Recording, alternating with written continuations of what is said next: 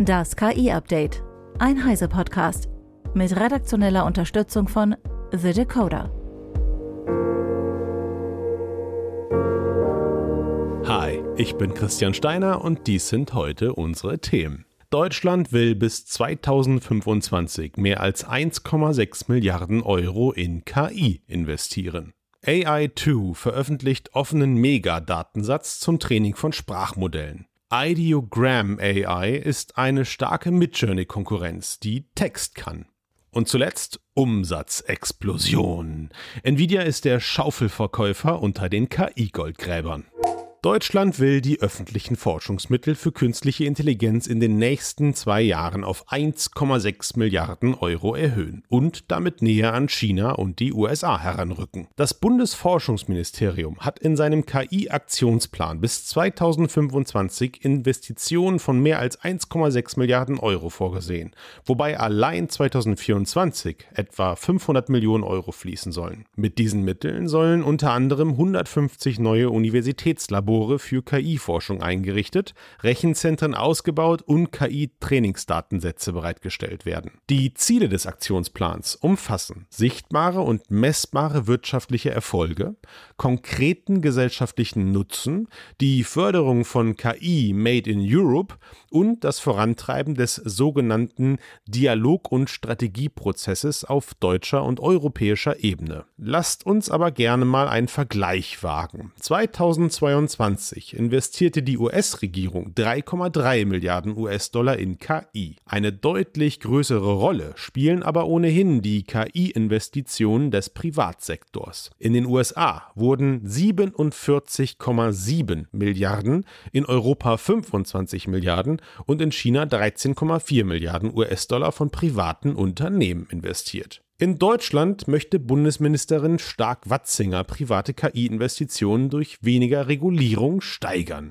Das Allen Institute for AI, AI2, hat Dolma vorgestellt. Und unser Redakteur hat mich freundlich daran erinnert, dass Dolma auch ein Gericht mit Hackfleisch und reisgefüllter Paprika ist und ich bloß alle Hörerinnen und Hörer darauf hinweisen soll, dass es sich dabei nicht um das gleiche Produkt handelt. Äh, vielen Dank, das habe ich hiermit getan. Vielmehr handelt es sich bei unserem Dolma um den bisher größten öffentlich zugänglichen Datensatz für das Training von Sprachmodellen. Dolma besteht aus einer vielfältigen Sammlung von Webinhalten, wissenschaftlichen Publikationen, Code und Büchern.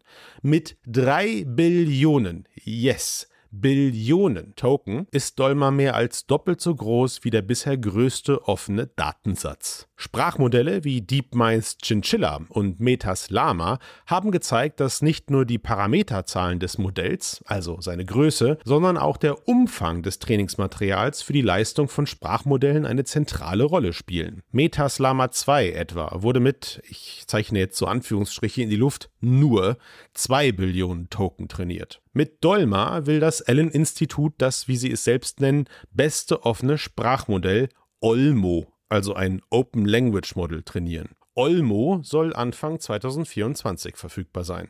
Ex-Googler haben ein Team gebildet, um ein generatives KI-Forschungsprojekt marktreif zu machen und treten dabei in Konkurrenz zu Midjourney. Das Team hat zuvor an Googles Bild-KI-Projekten Imagine und Imagine Video gearbeitet. Jetzt präsentiert Ideogram AI mit Ideogram Version 0.1 eine erste Beta-Version einer Text zu Bildsoftware. Im Gegensatz zum Midjourney läuft diese direkt im Browser. Max Schreiner von The Decoder weiß wie immer mehr und teilt sein Wissen mit uns. Interessant ist auch, dass Ideogram AI die Webplattform direkt als soziales Netzwerk mit eigenen Profilen und Handle denkt. So ist es möglich, die Generierung einer anderen Person, also Bild und Prompt, aufzunehmen und daraus ein neues Bild zu erstellen.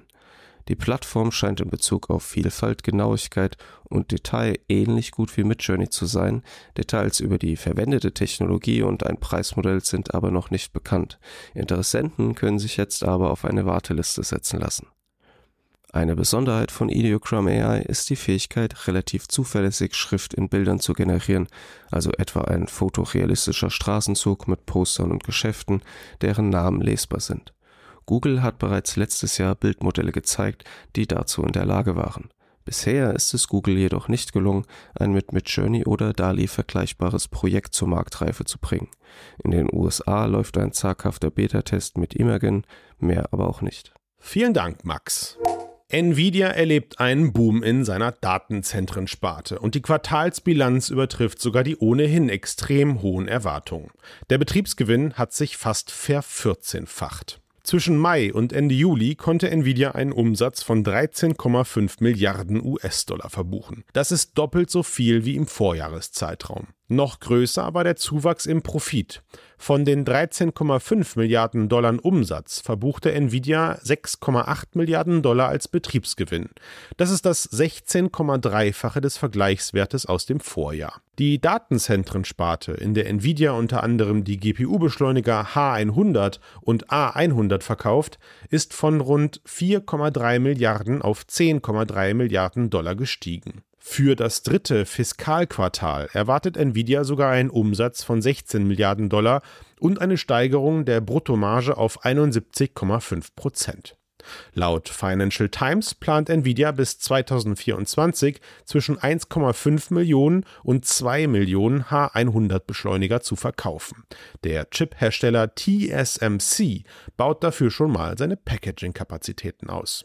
Und zum Schluss lasse ich es mir nicht nehmen, nochmal auf unser Heise-Angebot für unsere Podcast-Community hinzuweisen. Ihr bekommt nämlich das Heise Plus-Abo die ersten drei Monate zum Sonderpreis für nur 6,45 Euro. Und damit erhaltet ihr nicht nur Zugriff auf alle Artikel auf Heise Online, ne, sondern ihr könnt auch alle sechs Heise-Magazine im digitalen Abo jederzeit mobil lesen. Nach Ablauf der Testphase ist euer Heise Plus Abo natürlich jederzeit monatlich kündbar. Ist ja Ehrensache. Dieses Angebot für unsere Podcast-Fans findet ihr unter heiseplus.de slash podcast. Das war das KI-Update von Heise Online vom 24. August 2023. Eine neue Folge gibt es jeden Werktag ab 15 Uhr.